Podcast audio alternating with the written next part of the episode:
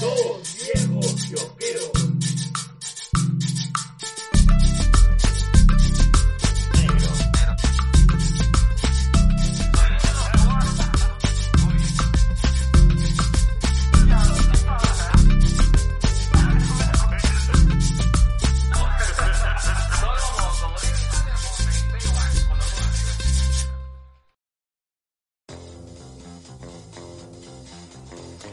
Sobrination, ¿qué tal? Eh, soy el G Dos Viejos Kiosqueros y eh, tratando de hacerle la, la segundilla a mi compadre, voy a lanzar mis cinco grandes momentos de, del podcast de Dos Viejos Kiosqueros. Y sin más preámbulo, vamos a hablar acerca de mi primera, mi primera elección. Mi número uno es, eh, yo tengo un tema con los inicios y creo que la primera vez que, que Lizaguirre y yo nos enfrentamos a, la posibilidad de compartir un podcast con todos ustedes merece un lugar especial por, por todo lo que todo lo que mencionamos en ese momento, que creo que es la esencia de dos viejos kiosqueros. Entonces, ese viene a ser mi primer gran momento, eh, toda la introducción de nuestro primer episodio, hace ya más de tres años.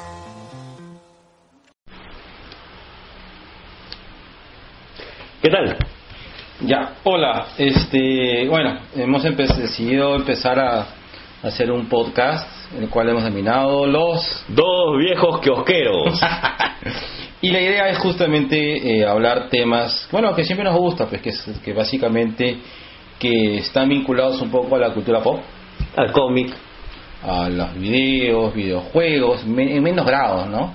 Claro, mucho menos videojuegos, posiblemente más cómics, historietas, series. Sí, que es más o menos nuestro nuestra principal ocupación.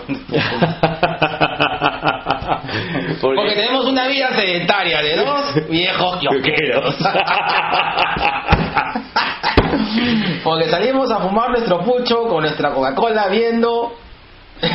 Arrow, Este, Flash, Supergirl, Powerless, eh, Constantine. Constantine, bueno, yo estoy viendo Legión, este, estamos esperando eh, la oh, séptima temporada de American Horror History, eh, estamos, bueno, Walking Dead, um, y bueno, hoy día, bueno, ¿Qué has estado viendo? Westworld. yo estaba viendo Westworld, que es el de jueves, las series de Netflix, Iron Fist, este, Defenders, The OA, Stranger Things y tanta huevada más. que, que dos viejos cuarentones. ¿Qué otra cosa puede ser dos viejos cuarentones? Un viernes en la noche en Lima. Claro, y que no somos tan alcohólicos ni tan, este, no somos alcohólicos. No, No tan. no tan alcohólicos al menos.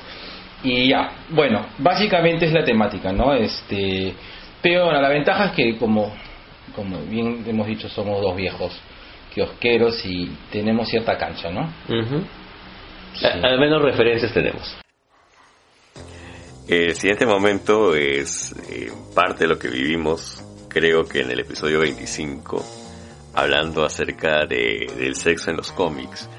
Em, creo que tuvimos bastante soltura para poder conversar de ciertos temas y, y es un momento en el cual sí, si me dijeran o si me preguntaran cuál es uno de mis momentos favoritos, sin duda es este. sí había un tema, sobre todo en, la- en- en los pulps. El, Sí. el tema sexual era bastante marcado, bastante notorio.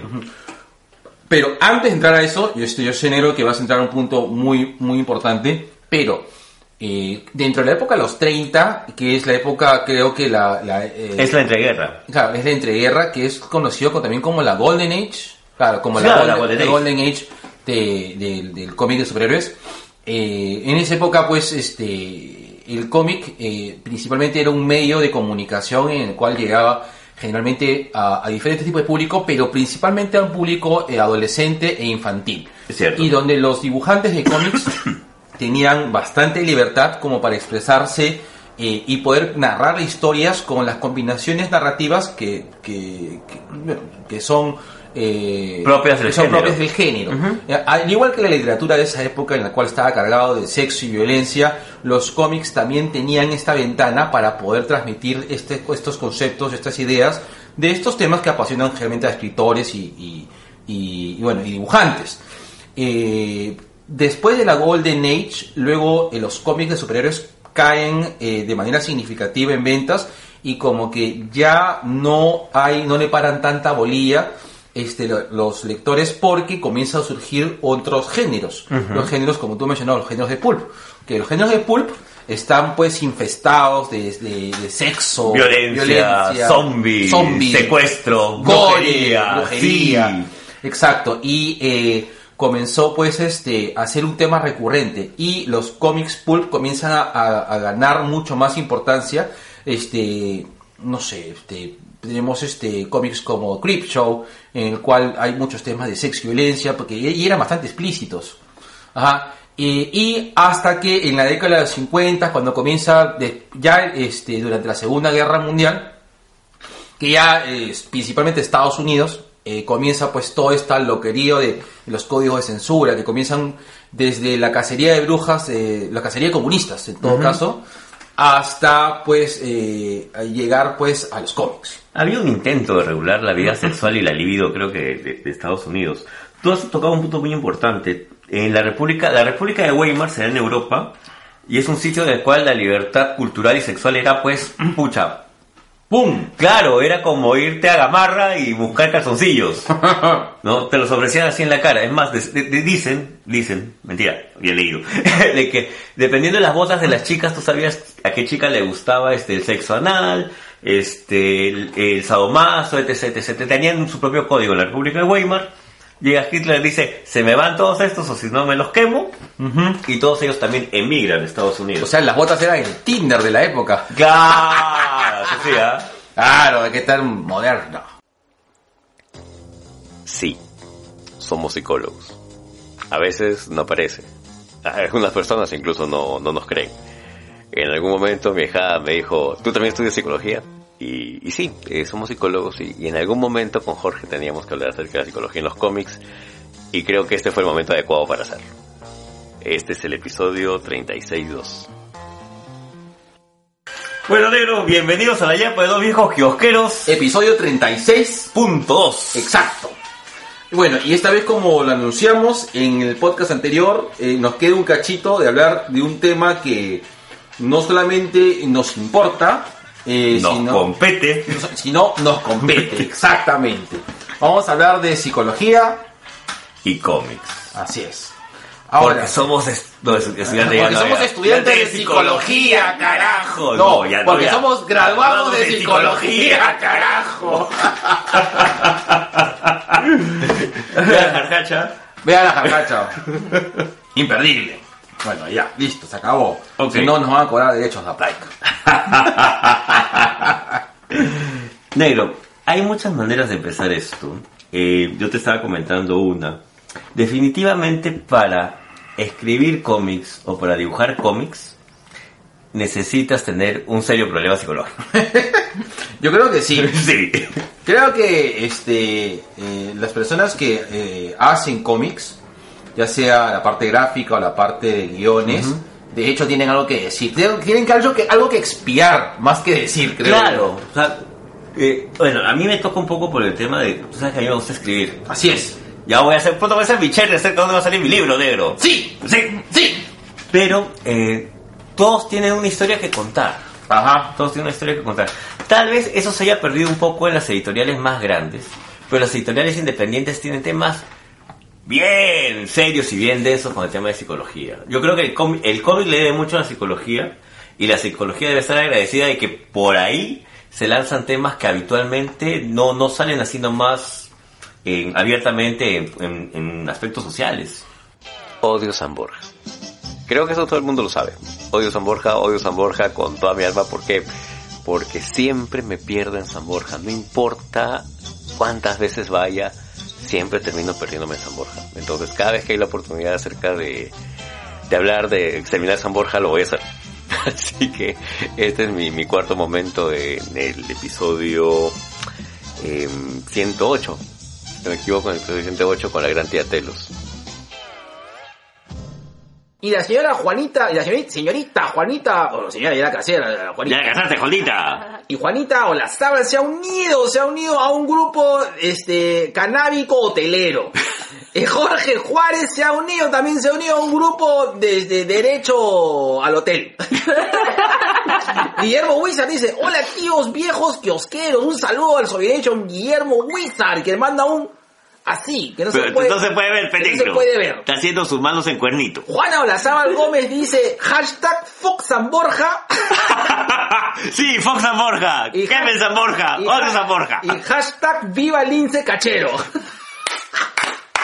Yo norte, literalmente, el paraíso, el limbo de los telos. A- Acá vamos a tener una discusión dentro de un rato Así acerca de porque acá, acá nos acaban de enmendar la li- nos han enmendado la plana negro. Así dicen que dice- no, pen- nosotros que habíamos sacado que el lince se cacha Era- era- más por, era el por distrito, metro cuadrado. claro, era el distrito- sabíamos que el Lince era el distrito más cachero de Lima hasta hoy. Sí. Después vamos a conversar de eso Ah, ya. después. Sofía Villalobos Urcia dice jajaja jajaja y vuelve a decir jajaja jajaja.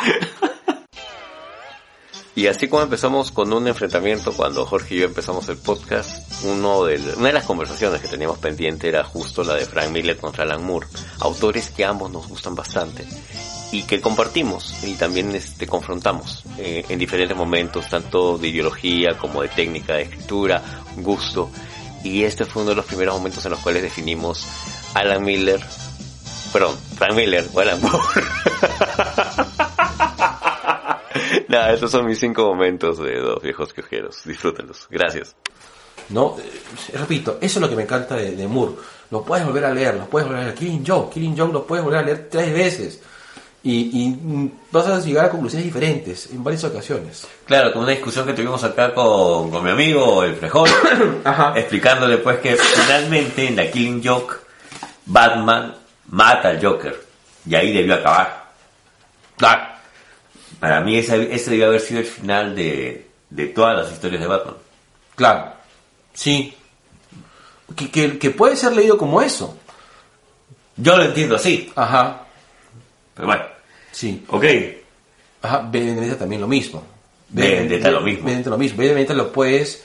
Es, inclusive este... eh, te deja un poco en la nube. Realmente el personaje... Inclusive me hace dudar de la existencia del propio V. Que finalmente es lo que te plantea. Al final este, todos son, a pesar de que... eh, creo que la escena final es en la cual vuela todo el parlamento y se, y se manda toda la mierda al sistema y todos asumen la pero realmente este ser es real realmente a pesar de que hay una historia de trasfondo de que el tipo que se murió en la química todo lo demás O incluso puede ser generado también parte de lo que puede ser ahora considerado una leyenda urbana, ¿no? Todos somos B. exacto exacto Es un cuento que nos hemos inventado todos para que que- finalmente representa lo que es el sentimiento de, de- de- de lo que es el clase mediero, pues, ¿no? El que, el que finalmente está pues entre, entre, entre el poder y, y- El middleman. El middleman, exactamente, entre el poder y, y- y- la productividad. Sí, sí, o sea, eso es lo que me gusta del humor. Sí, o sea, te permite eso. Intimismo, Miller, este, temas épicos. Ajá, correcto. Ya, Ya. ok. Primer round Ha sido que, ha sido creo que este, este ha sido de estudio, de estudio. Ha sido de estudio. Ha sido de estudio. Ya, Ya. ok. Acá viene lo bravo, negro. Acá, acá sí nos vamos a agarrar así a, a zapatazos. Está bien. Aporte cultural. Ya. Yo empiezo con la pata en alta. A ver, dale. El retorno del Señor de la Noche, weón, es sin duda el antes y después de la historia de los cómics. Ya, fundamente usted, doctor Isaguirre. Bueno, si han llegado hasta aquí, muchas gracias por escuchar.